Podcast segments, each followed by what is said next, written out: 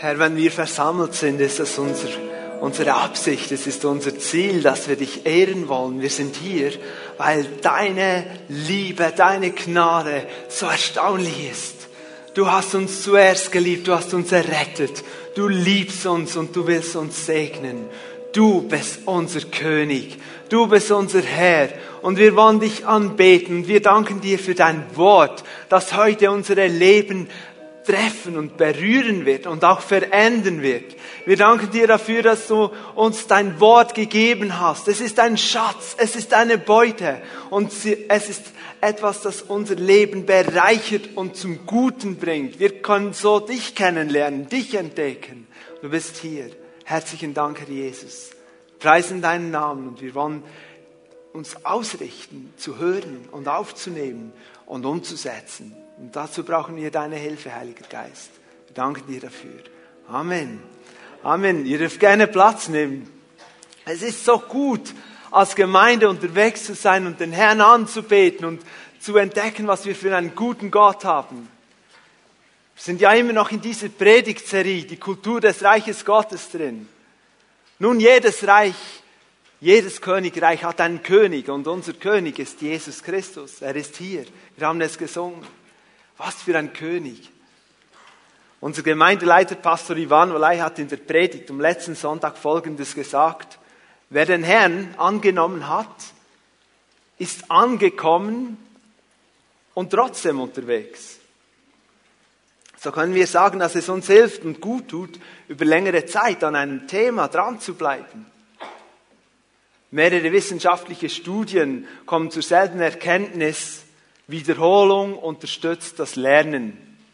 Da gibt es ja Wissenschaften, die sich mit diesem, mit unserem Hirn beschäftigen und, und versuchen herauszufinden, wie lernt ein Mensch? Wie kann man sich Dinge aneignen? Und schon die Römer und die alten Römer wussten, Repetitio est mater studiorum. Die Wiederholung ist die Mutter des Lernens. Aus diesem Grund wiederhole ich gerne einige Grundlagen unserer Predigtserie die Kultur des Reiches Gottes. Erstens, Kultur des Reiches Gottes. Was überhaupt ist Kultur? Was ist Kultur? Kultur umfasst die Werte, die Zielvorstellungen und Haltungen, die unser Leben bestimmen. Also man könnte sagen, in einer Situation, deine spontane Reaktion oder das, was dir die naheliegendste Entscheidung oder die naheliegendste Möglichkeit erscheint, ist eigentlich in deiner Kultur, ist, bei, ist dir nahe. Ich frage jetzt, wenn du so darüber nachdenkst, was sind meine letzten Entscheidungen, die ich getroffen habe und so meine spontanen Reaktionen. Ist deine Kultur die Kultur des Reiches Gottes? Zweitens, das ist wie die Ausgangslage dieser ganzen Predigtserie Kultur des Reiches Gottes. Das war eine Mini-Predigtserie im letzten Sommer über die Ecksteine. Gott hat in unserem Leben Ecksteine gesetzt. Der erste ist, wir sind geschaffen, er ist der Schöpfer. Er weiß am besten, wie wir funktionieren, wie er uns abholen kann, wie er uns begegnen kann. Und sind wir angenommen. Er hat uns zuerst geliebt. Gott hat immer und tut immer und wird es immer tun, den ersten Schritt getan. Drittens, wir sind verändert worden, wenn wir unser Leben für den Herrn geöffnet haben und er möchte uns weiterhin verändern, umgestalten. Und wir sind beauftragt.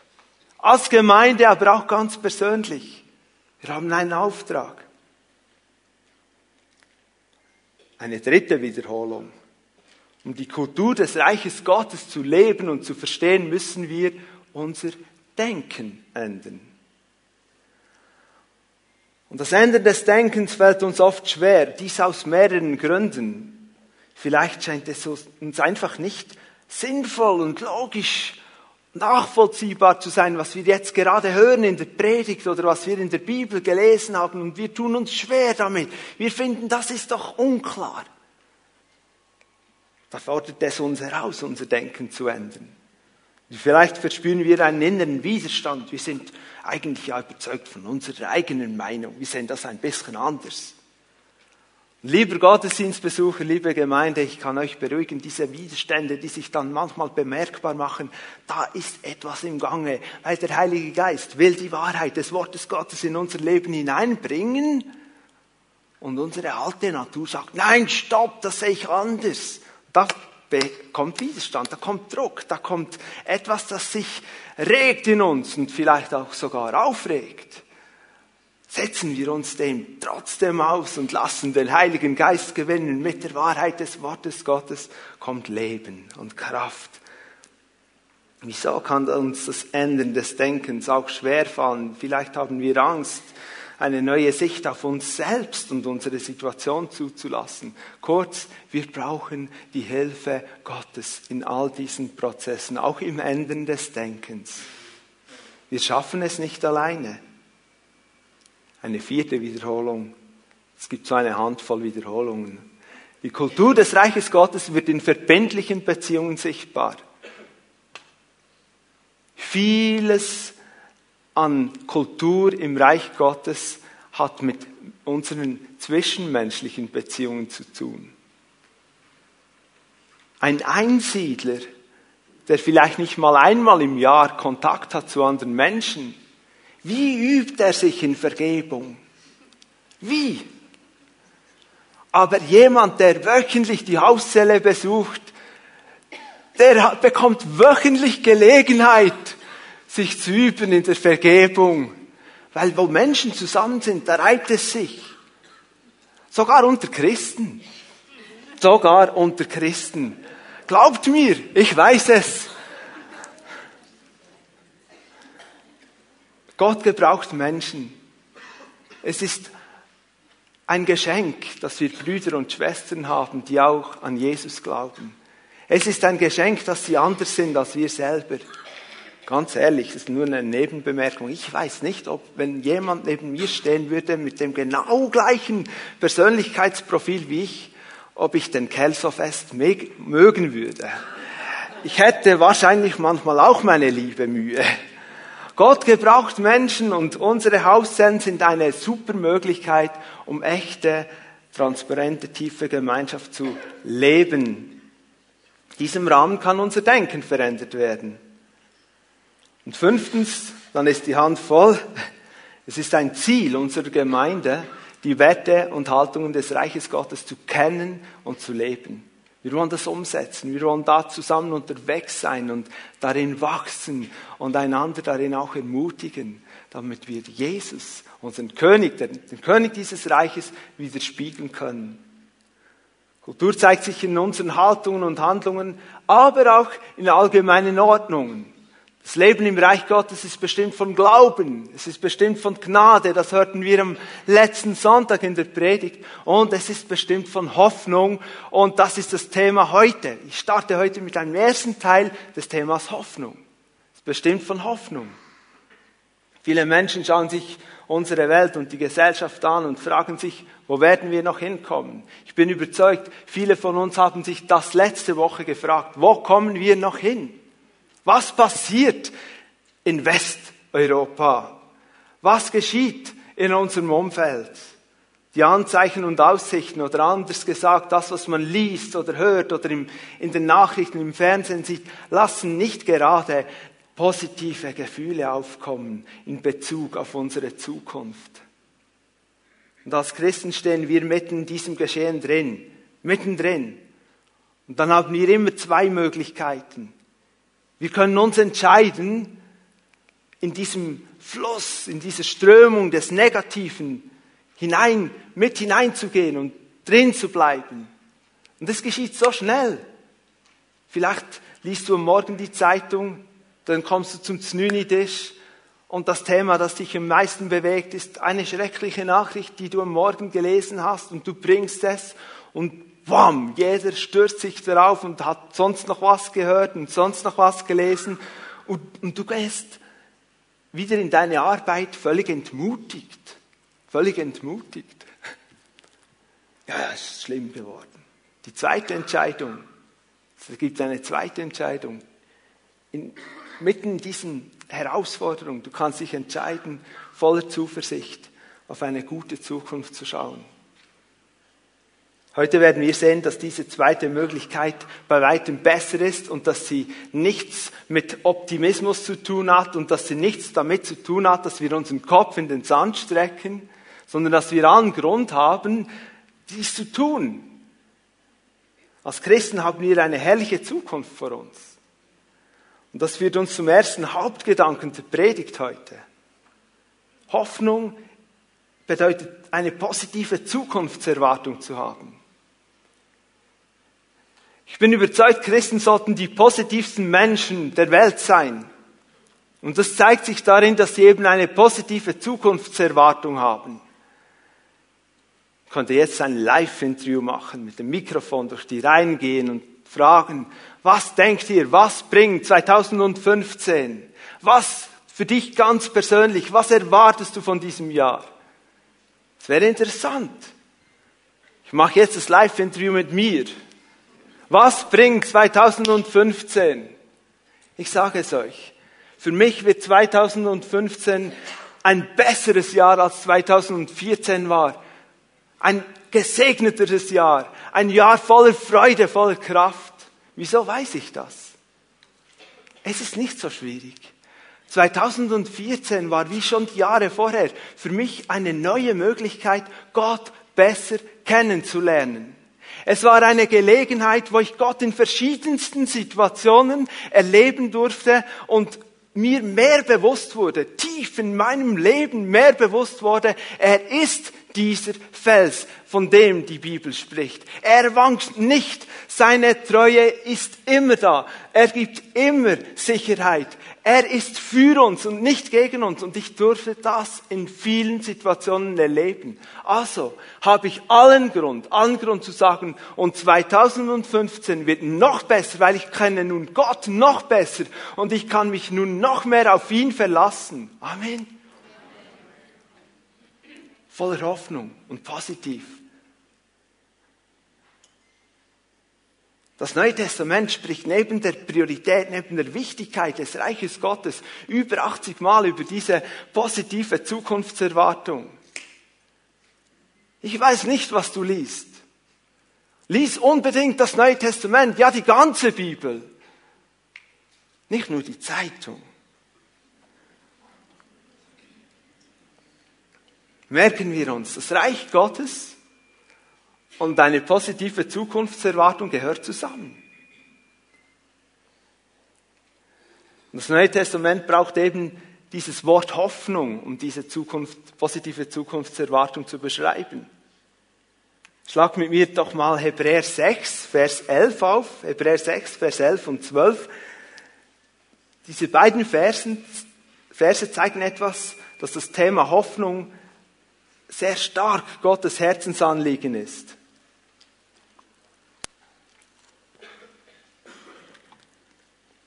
Ich lese das aus der neuen Genfer Übersetzung. Es ist deshalb unser dringender Wunsch für jeden von euch, dass ihr bis zuletzt denselben Eifer an den Tag legt, damit sich die Hoffnung, die Gott euch gab, voll und ganz erfüllt. Werdet also nicht gleichgültig, sondern nehmt euch die zum Vorbild, die unbeirrt und voll Vertrauen auf das ihnen zugesagte Erbe warteten und die es daher auch in Empfang nehmen werden gibt hier vier Gedanken zu diesen beiden Versen, die uns helfen zu verstehen, wieso das die Hoffnung so wichtig ist. Erstens, es war ein dringender Wunsch der Schreiber, dass die Empfänger des Briefes das verstehen würden, was sie da schreiben. Wieso war dieser Wunsch so dringend? Wenn wir schauen, in welchem Kontext diese beiden Verse stehen, entdecken wir, dass es möglich ist, dass ein Mensch in seiner Beziehung zu, zum Herrn, in seiner Hoffnung nachlassen kann und dann wird diese Beziehung, diese Ausrichtung wird, wird kalt. Es wird erkalten und auch kraftlos werden. Sein geistliches Leben hat keine Power mehr. Es besteht sogar die reale Gefahr, dass ein Mensch die Hoffnung aufgibt. Noch schlimmer, dass er die Beziehung zu Gott verliert. Und deshalb ist, dieses, ist es ein dringender Wunsch derjenigen, die diesen Brief geschrieben haben. Zweitens sehen wir, dass es einen Zusammenhang zwischen Eifer und der Erfüllung der Hoffnung gibt.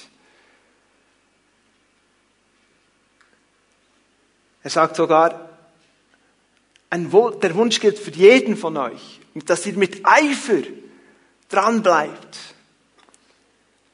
Als ich das gelesen habe, kam mir so das Bild des American Football in den Sinn. Ich kann euch nicht dieses Spiel hier alles erklären aus zwei Gründen. Ich könnte es nicht, es ist mir nicht so nahe, ich habe einfach diese Bilder und zweitens, es ging ja auch zu lange. Aber im American Football haben sie diesen Ball. Und die Mannschaft, die angreift, darf diesen Ball nicht verlieren, sondern muss ihn ins Ziel bringen. Zu einem Touchdown. Ein, ein Goal. Ein Tor. Und ob sie Pässe spielen oder ob einer mit diesem Ball rennt, verliert den Ball nicht. Das tun sie so mit so einer Leidenschaft, dass sie den Ball auch noch halten, wenn fünf Kerle in voller Montur auf einen drauf liegen. Und der gibt ihn nicht frei. Wieso nicht? Weil er weiß, wenn ich den nicht freigebe, besteht die Hoffnung, dass wir das Spiel gewinnen.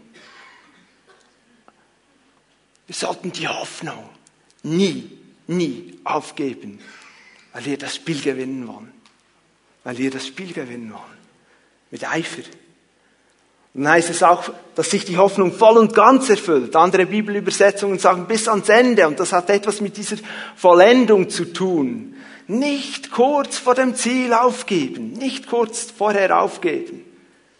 Ich habe jetzt 30 Jahre lang gehofft und es ist jenes und dieses ist nicht geschehen. Ich kann nicht mehr hoffen.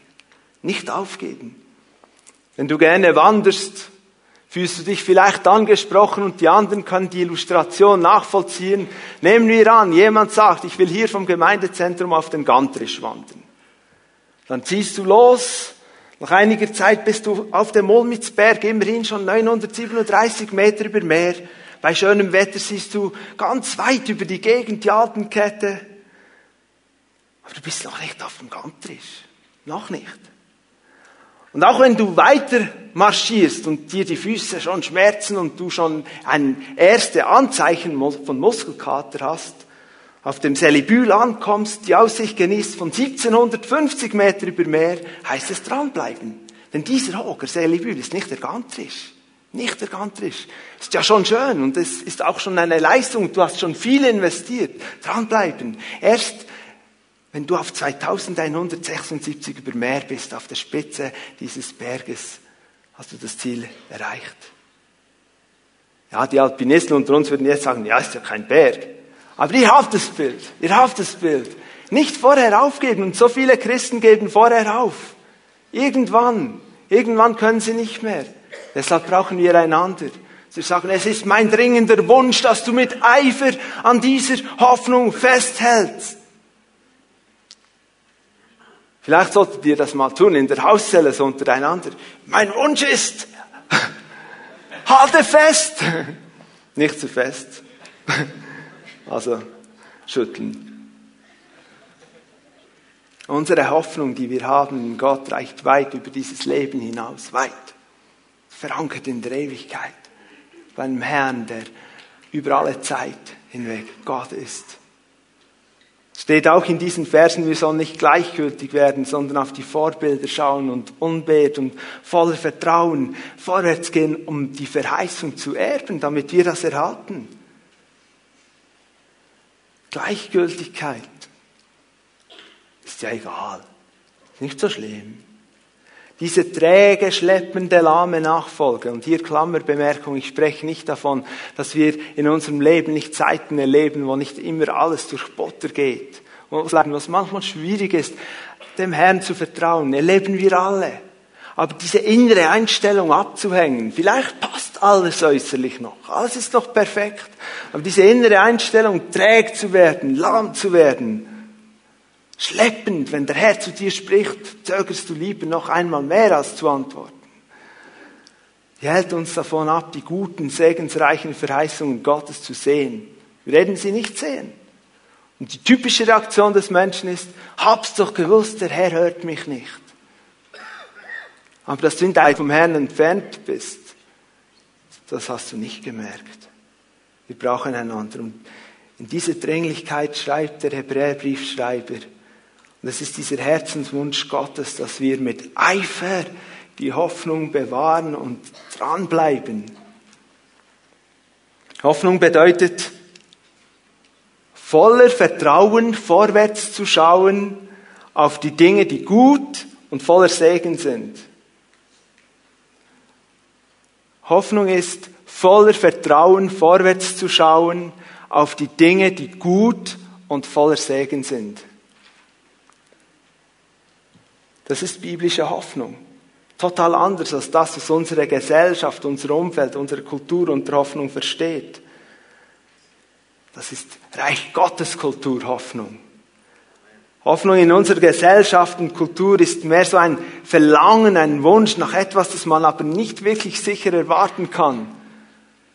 Ich kennt das, hoffentlich ist morgen schön Wetter, ich möchte auf die, auf die Ski. Oder hoffentlich schneit es nächste Woche mal bis, bis ins Unterland, damit wir so einen halben Meter Schnee haben. Das ist eine relativ unsichere Hoffnung. Oder die Kinder, wenn sie auf dem Heimweg sind von der Schule, hoffentlich gibt's was Gutes zum Mittag.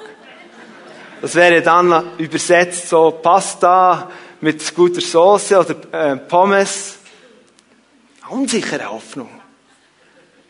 Außer ein Schlaumeier ging am Morgen früh den Menüplan der Mutter konsultieren und dann sagt er, ich weiß, ich hoffe, sie kocht das, was sie aufgeschrieben hat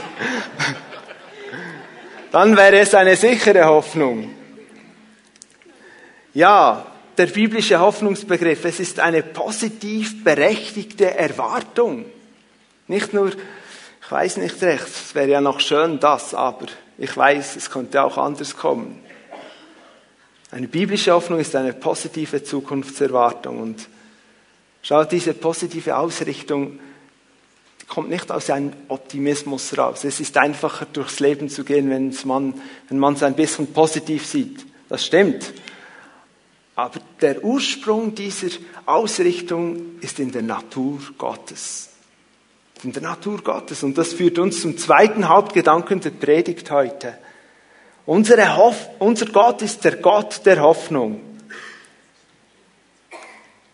Lasst uns Römer 15, Vers 13 lesen. Römer 15, Vers 13, da schreibt Paulus den Römern, Darum ist es mein Wunsch oder mein Gebet, dass Gott die Quelle aller Hoffnung euch in eurem Glauben volle Freude und von Frieden schenkt, damit eure Hoffnung durch die Kraft des Heiligen Geistes immer unerschütterlicher wird.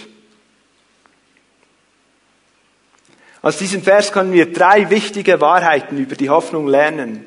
Erstens, Gott ist die Quelle, der Ursprung der Hoffnung. Zweitens, Hoffnung hat zu tun mit Freude und Frieden. Freude und Frieden. Drittens, Hoffnung hat zu tun mit unserer Beziehung zum Heiligen Geist. Jetzt tauchen wir hinein in diese drei Wahrheiten. Also alle, die zu wenig schnell notieren konnten, es kommt jetzt. Erstens, Gott ist die Quelle der Hoffnung. Wörtlich steht dort, dass der Gott der Hoffnung euch in eurem Glauben volle Freude und vollen Frieden schenkt. Wie ist unser Gott? Jakobus schreibt etwas so Wichtiges über unseren Gott. Jakobus 1, Vers 16 und 17. Jakobus 1, Vers 16 und 17. Macht euch nichts vor, meine lieben Geschwister. Oder mit anderen Worten, täuscht euch nicht. Von oben kommen nur gute Gaben und nur vollkommene Geschenke. Sie kommen vom Schöpfer der Gestirne, der sich nicht ändert und bei dem es keinen Wechsel von Licht zu Finsternis gibt. Das ist unsere Grundlage. Gott ist der Geber der guten Gaben und er verändert sich nicht. Das müssen wir verinnerlichen. Gott ist nicht heute so und morgen anders. Gott ist nicht irgendwelchen Launen unterworfen. Pastor hat mal gesagt, Gott ist gut gelaunt und er ist es eben jeden Tag. Er ist nicht mal so drauf und dann wieder anders. Ich gehe dann zu, ich bete mal dann zu Gott, wenn ich verspüre, dass er gerade gut drauf ist, weil dann nimmt er vielleicht mein Anliegen ernst. Nein, Gott ändert sich nicht. Er wird nicht vom Licht in die Finsternis gehen. Es gibt kein In und Yang, das Gute im Bösen und das Böse im Guten. Vergiss das beim Herrn. Der Herr ist durch und durch gut. Und er ist Licht und er ist keine, es gibt keine Grauzonen bei ihm. Wir können uns hundertprozentig, hundertprozentig auf ihn verlassen. Sein Wort, er steht zu seinem Wort. Er sagt nicht Dinge und 2000 Jahre später denkt er, wieso bloß habe ich mir das ausgedacht? Gott ist nicht so. Er ist außerhalb von Raum und Zeit. Er ändert sich nicht und was er sagt, zu dem steht er und das hat Gültigkeit und das ist Wahrheit. Okay, das ist die Ausgangslage. Glauben wir, dass wir einen allmächtigen Gott haben? Amen, ich glaube das. Glauben wir, dass Jesus der Herr der Herren ist? Es gibt keine Macht, die gegen unseren Jesus ankommt. Und Gott ist der Gott der Hoffnung. Das ist eine rhetorische Frage. Gibt es wenn wir mit dem Herrn verbunden sind, gibt es hoffnungslose Situationen? Nein. Nein. Unsere Situationen mögen völlig hoffnungslos sein, aber wenn wir mit dem Herrn verbunden sind, sehen wir schon wieder, dass er einen Plan hat.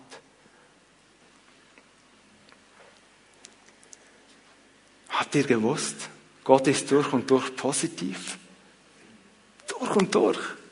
Er jeder von uns kennt doch diese Menschen, wir erzählen etwas, hey, komm, lass uns das machen, komm, wir setzen das um.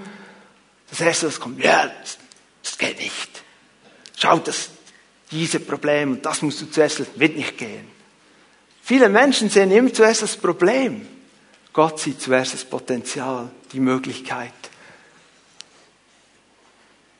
Wir kennen diese schöne Eigenschaft Gottes auch im Leben und Dienst von Jesus. Ich gebe euch zwei Beispiele wie Jesus zuerst das Potenzial gesehen hat, die Möglichkeiten. Ein Beispiel ist bei der Berufung der Jünger.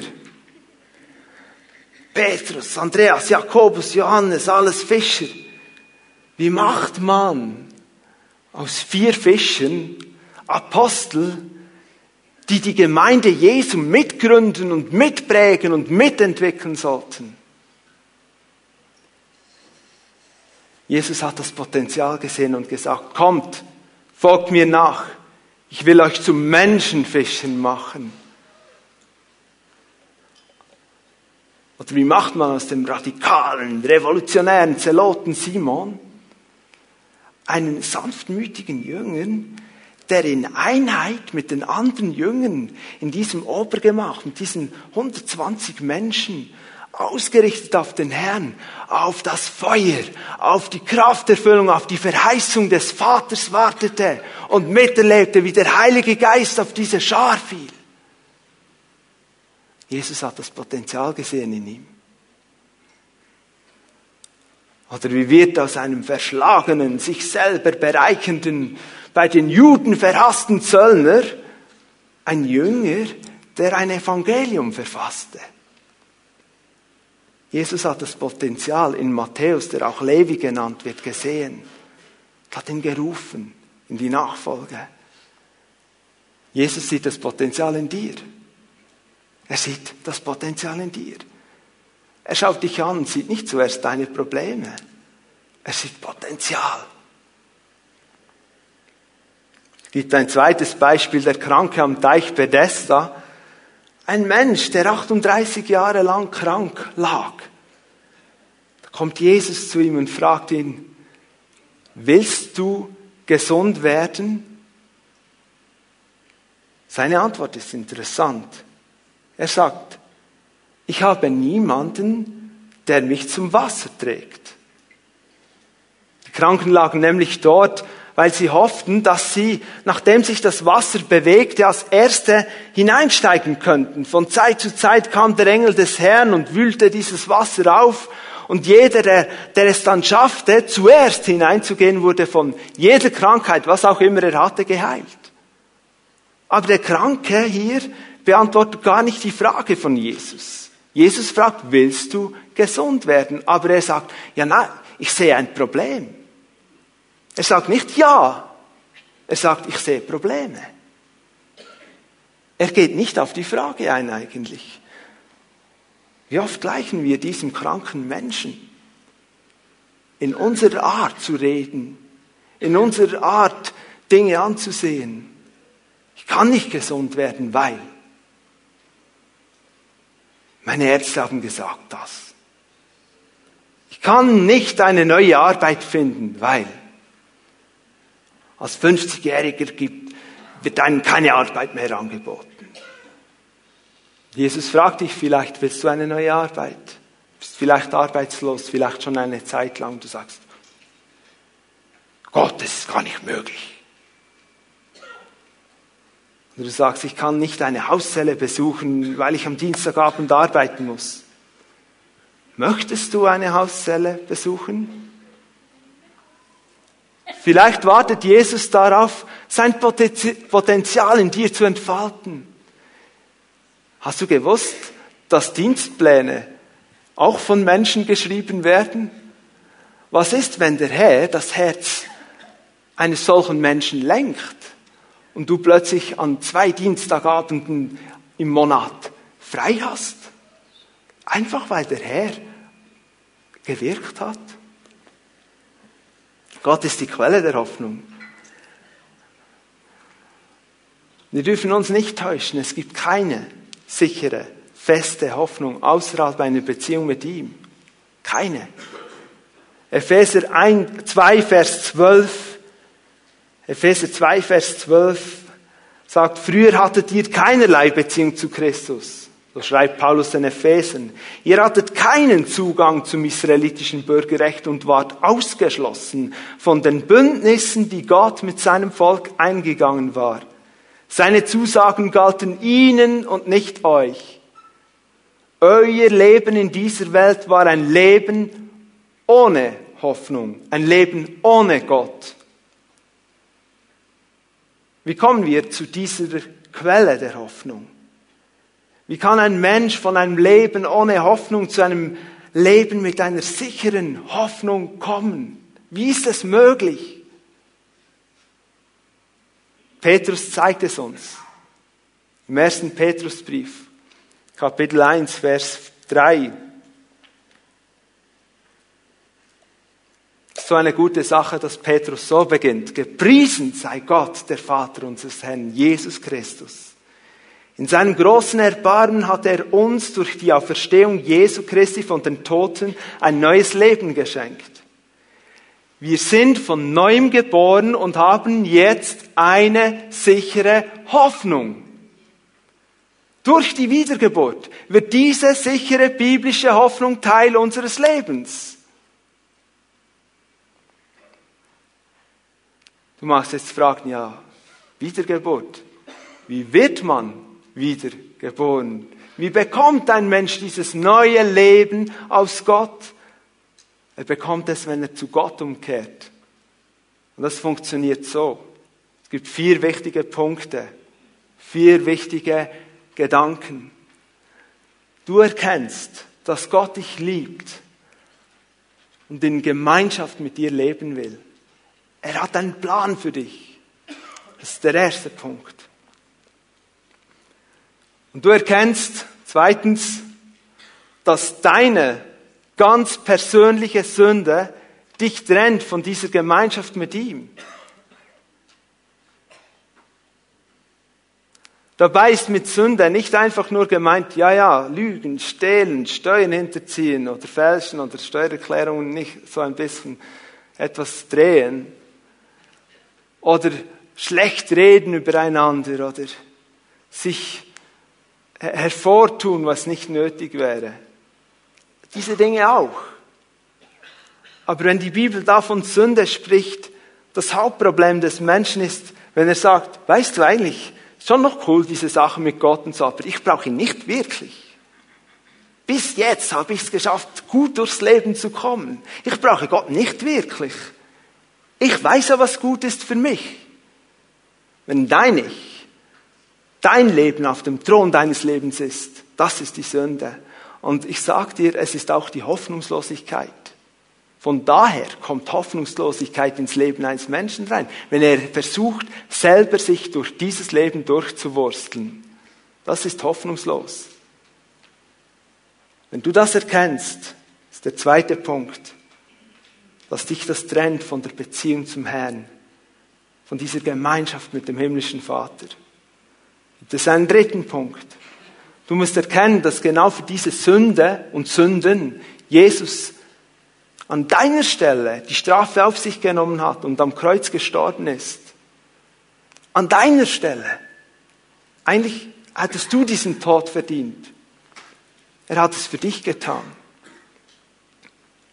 Und schließlich, als vierten Punkt geht es darum, dass du das, was ich jetzt gesagt habe, glaubst.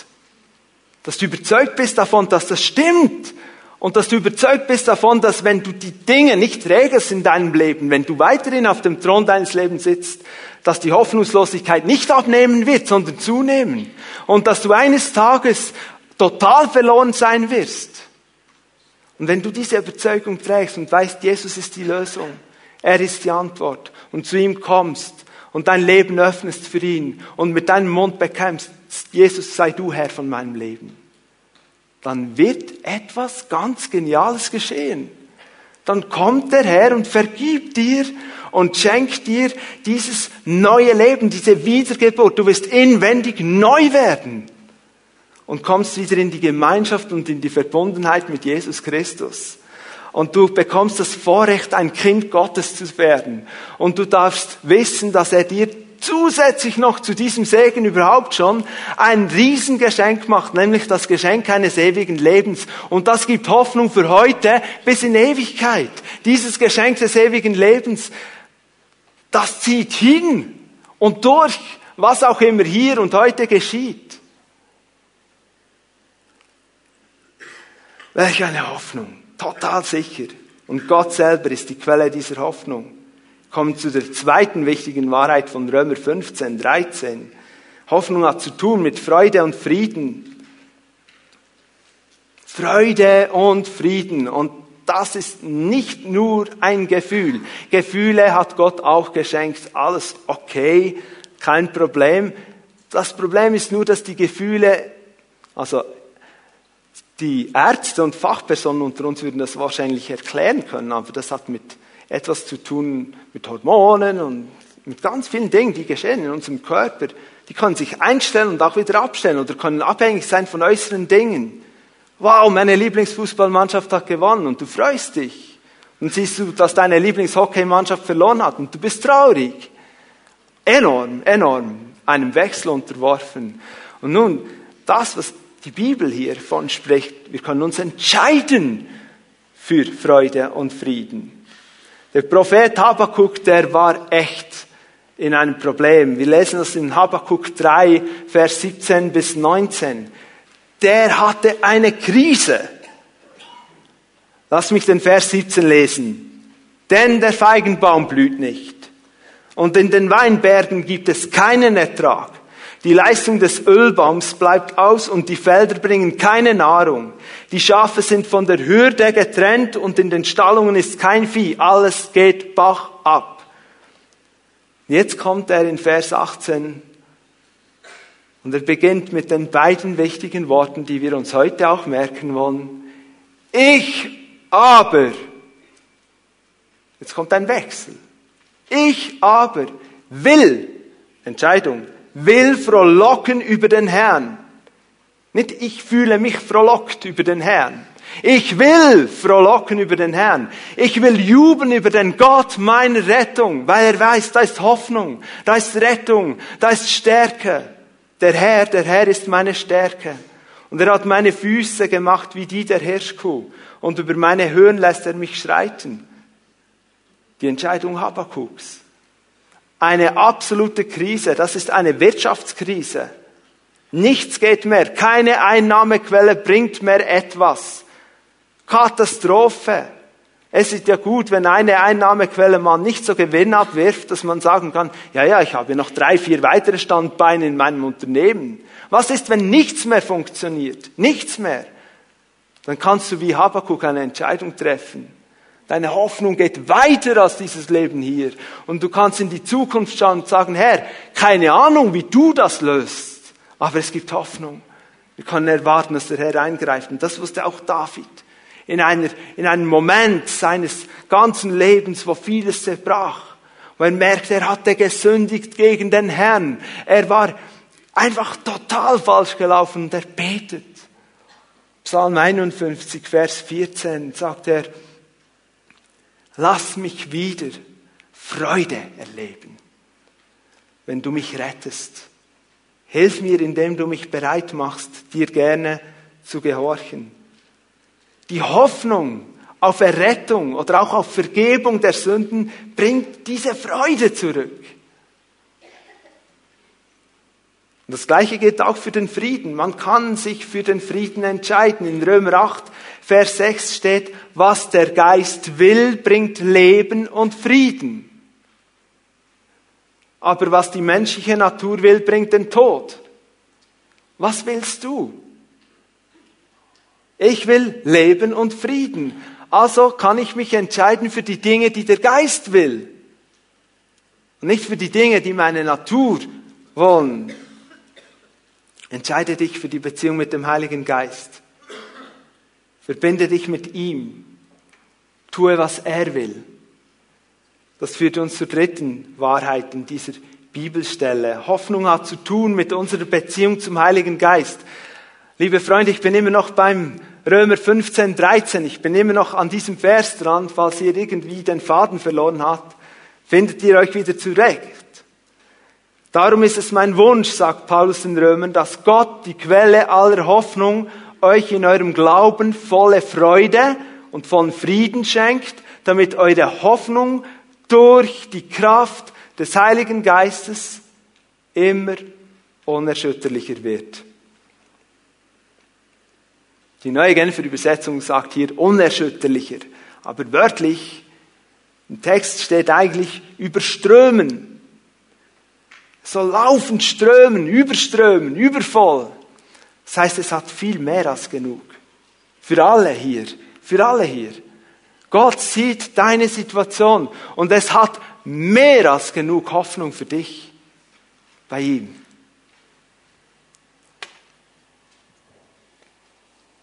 Der Heilige Geist ist eine konstante Quelle der Hoffnung. Es mag sein, du sagst, seit Jahren stehe ich in einer Sackgasse, es geschieht nichts mehr. Der Heilige Geist ist eine konstante Quelle der Hoffnung. Er wird dich ans Wort Gottes erinnern. Siehe, ich habe Ströme in die Wüste gelegt. Das ist etwas, das unmöglich ist. Keinen Ausweg mehr. Der Herr lässt Wasser aus Felsen quillen. Du wirst erinnert an diese Dinge. Und der Heilige Geist gibt dir das. Und du weißt, das ist ein Wort vom Herrn. Ich stehe, ich stehe vor dieser Mauer, aber ich sehe schon, wie sie bricht. Und ich sehe schon, wie der Herr mir einen Durchgang schafft oder mich aus dem Labyrinth dieser Sachgasse hinausführt. Weil der Heilige Geist sagt auch, das Wort Gottes ist wie ein Licht auf meinem Pfad.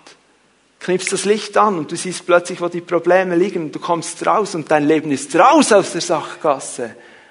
In dieser Beziehung mit dem Heiligen Geist.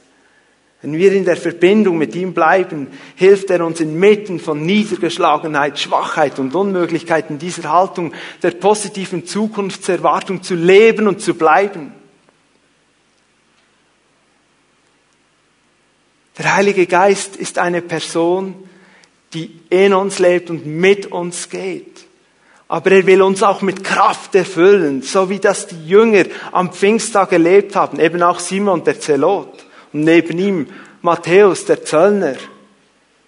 Natürlicherweise hätten sie sich umgebracht, ich sage das euch. Weil der eine wollte die Herrschaft der Römer loswerden und der andere, der arbeitete mit den Römern zusammen und bereicherte sich am eigenen Volk. Und als Jünger waren sie ausgerichtet auf den Herrn und zueinander. So, die waren ausgerichtet und wollten diese Taufe, diese Krafterfüllung erleben. Der Heilige Geist will das, will das tun in uns. Es ist eine Zurüstung für den Dienst. Und eine der genialen Gaben, die der Heilige Geist uns schenkt, ist das Reden in Zungen als Gebetssprache auch, als Ermutigung, als wenn wir nicht mehr wissen, wie wir beten können, können wir in Zungen beten. Und ich habe das so oft erlebt. Ich habe mir vorgenommen für 2015, ich möchte den Heiligen Geist noch viel mehr kennenlernen.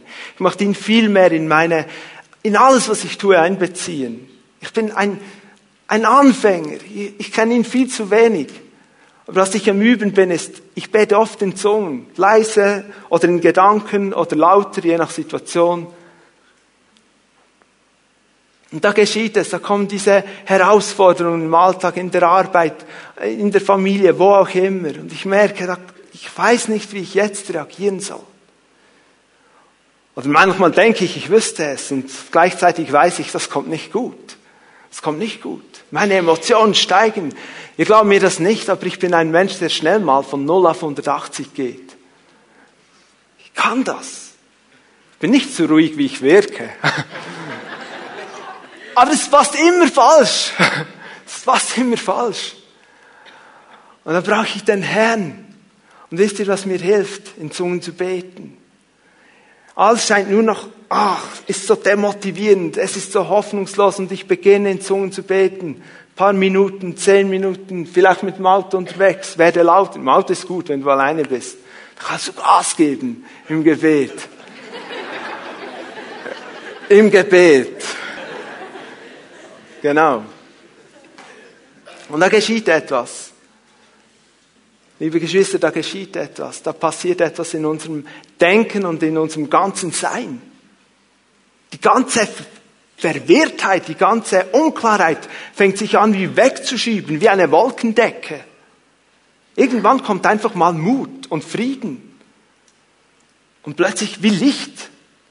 Und dann passiert es, dass mir Bibelstellen in Erinnerung kommen, Kleine Nebenbemerkung.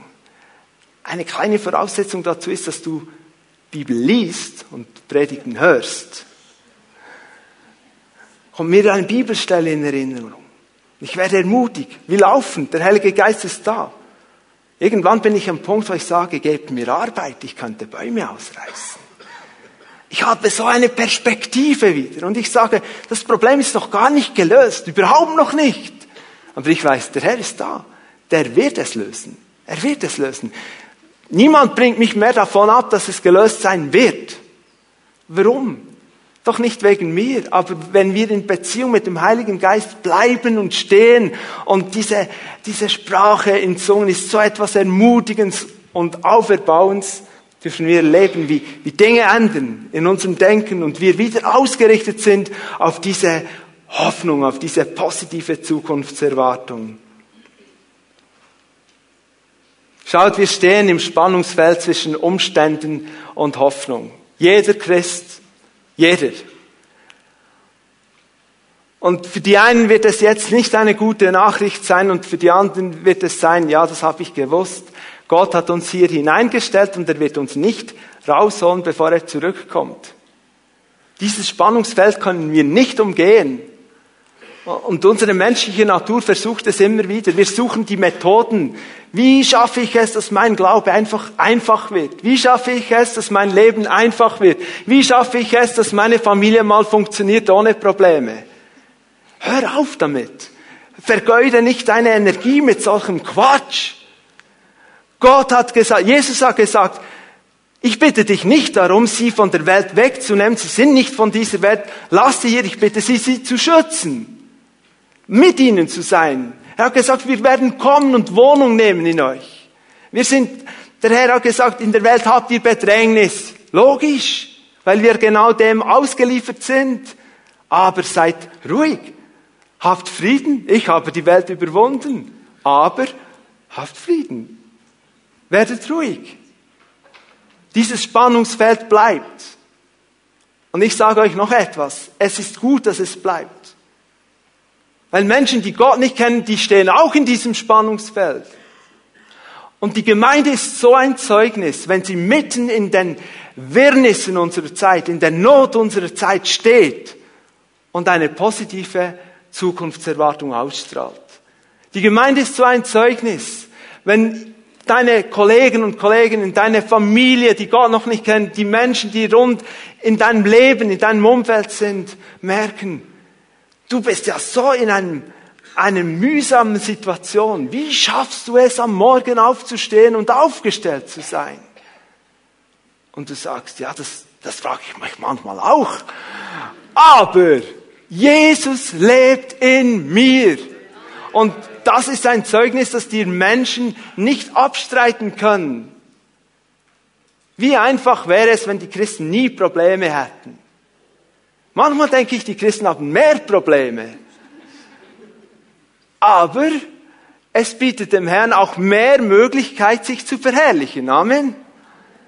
Wieso regen wir uns auf, wenn Probleme kommen? Wir könnten ja mal sagen, wir haben eine positive Zukunftserwartung und Herr, ich habe keine Ahnung, ich bin zwar schon müde von meinen zehn anderen Problemen, aber kannst du hier einen Ausweg schaffen? Ja, er kann. Positive Zukunftserwartung und Spannungsfeld zwischen den Umständen, wo wir drinstehen und der Hoffnung, die wir haben. Bleiben wir drin. Nicht rausrennen.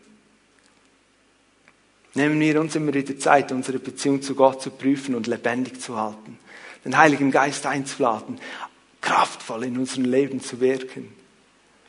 Wir wollen beten zum Abschluss dieser Predigt und das ist noch Teil der Predigt. Lass uns aufstehen. Die Lobpreisband kommt nach vorne und beginnt leise ein Lobpreislied zu spielen. Wir bleiben dran. Die Predigt ist nicht wirklich fertig. Wir wollen dranbleiben. Schaut, ich habe darüber gesprochen, dass wir nicht vor dem Ziel aufgeben sollen. Und der Herr hat ein Ziel für diesen Gottesdienst heute Morgen. Hat ein Ziel mit unserem persönlichen Leben. Ich bin überzeugt davon, dass wir jeden Sonntag, wenn wir hier hinkommen, dass Gott etwas tun will in unserem Leben. Das ist der Grund, wieso ich es liebe, in den Gottesdienst zu kommen. Weil ich weiß, Gott, mein Gott wird mir begegnen. Und Gott kann dir begegnen. Die Frage ist jetzt, wie gehst du damit um? Hängst du jetzt ab oder denkst du, was mache ich heute Nachmittag noch? Bist du bereit, ihm zu antworten?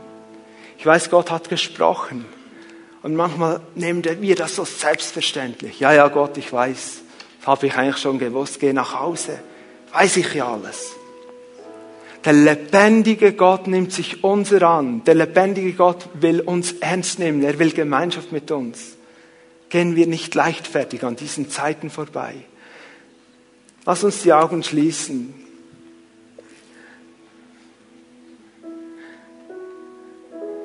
Möchte ein paar Dinge ganz konkret aufrufen, aber zuvor darf ich, darf ich zuvor bitten, dass alle Zellenleiter und Leiterinnen mit ihren Ehepaaren nach vorne kommen und sich bereit halten für Menschen, die das möchten, einfach noch zu beten. Kommt jetzt gleich, damit wir dann bereit sind, um die Menschen zu rufen und in Empfang zu nehmen. Ich möchte dich fragen. Werde ein paar Dinge fragen jetzt und aufrufen. Und wenn du dich angesprochen fühlst oder auch sonst von etwas in der Predigt, das ich nicht genannt habe, kommst du, sobald wir das Lied singen, nach vorne auf einen dieser Leiterinnen und Leiter zu, wenn du das möchtest, und darfst sie um Gebet bitten. Diese Leiter, die sind gesetzt von Gott und sie lieben es, mit Menschen zu beten und ihnen zu helfen. Hast du eine positive Zukunftserwartung? Oder bist du einer, der nur noch schwarz sieht? Hast du Hoffnung? Hast du Hoffnung? Es ist jetzt nicht die Frage, bist du Christ oder nicht. Ich frage, hast du Hoffnung? Vielleicht bist du schon lange Christ, aber die Hoffnung verloren. Und weißt du, heute ist der Tag der Veränderung. Der Gott der Hoffnung ist hier. Der Gott der Hoffnung ist hier.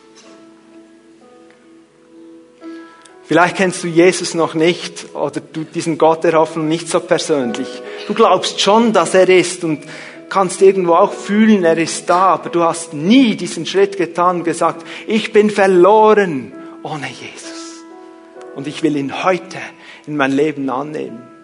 Wenn das so ist, komme nach vorn. Die Leiter werden mit dir beten und du wirst spüren, wie etwas neu geboren wird in dir und Hoffnung reinkommt. Eine sichere Hoffnung. Schau, wir wissen nicht, was morgen sein wird, aber eines weiß ich, mein Gott der Hoffnung ist derselbe heute, morgen, in aller Ewigkeit. Auch gestern war er derselbe. Vielleicht lebst du schon lange mit Jesus und in deiner Beziehung zum Herrn hast du verspürt, ich habe diesen Eifer nicht mehr. Ich habe den Football aufgegeben. Ich glaube gar nicht mehr dran, dass ich einen Punkt machen kann. Ich habe keinen Eifer mehr. Ich weiß schon vom Heiligen Geist, aber ich lebe nicht mit dem Heiligen Geist, nicht in der Kraft des Heiligen Geistes. Dann komm nach vorne und lass dich segnen, damit du neu erfüllt wirst mit der Kraft des Heiligen Geistes. Noch ein spezifisches Wort in der Vorbereitung ist mir das aufs Herz gekommen. Im Jakobusbrief haben wir gelesen, dass der Herr der Schöpfer der Gestirne ist und dass der Herr sich nicht ändert. Ich habe ein Wort für eine oder mehrere Personen. Es gab eine Zeit in deinem Leben, wo du angefangen hast, Horoskope zu lesen. Und du weißt heute vielleicht sogar, dass es nicht der Plan Gottes ist, dass du dein Schicksal oder deine Bestimmung in den Sternen suchst. Und ich sage dir dieses Wort vom Herrn, der Herr ist der Schöpfer der Gestirne. Und dieser Herr, der das Weltall geschaffen hat und der sich nicht verändert, ist der Gott der Hoffnung und er will dich frei machen von dieser inzwischen Zeit fast suchtartigen Verhalten, zu schauen, wird das ein besserer Tag als der gestern? Mit Gott wird dein Tag besser. Diese Macht der Horoskope und auch Wahrsagerei, diese Dinge, wo man Erkenntnis in Sternen und, äh, und Konstellationen sucht, das kann heute Morgen zerbrochen werden in deinem Leben. Ich bete, dann werden wir das Lied singen und Jürgen wird später den Gottesdienst abschließen. Herr, ich danke, dass du jetzt die Menschen ziehst. Ich setze sie frei in deinem Namen Jesu. Ich danke dir dafür, dass du ihnen den Mut gibst, wo sie merken, ich muss einen Schritt tun, dass sie nach vorne kommen und das festmachen. Ich danke dir dafür, dass du dort, wo der Feind versucht zurückzuhalten, ihn jetzt stoppst im Namen Jesu. Und dass die Menschen frei sind zu kommen und Entscheidungen zu treffen. Es soll jetzt geschehen im Namen Jesu. Amen.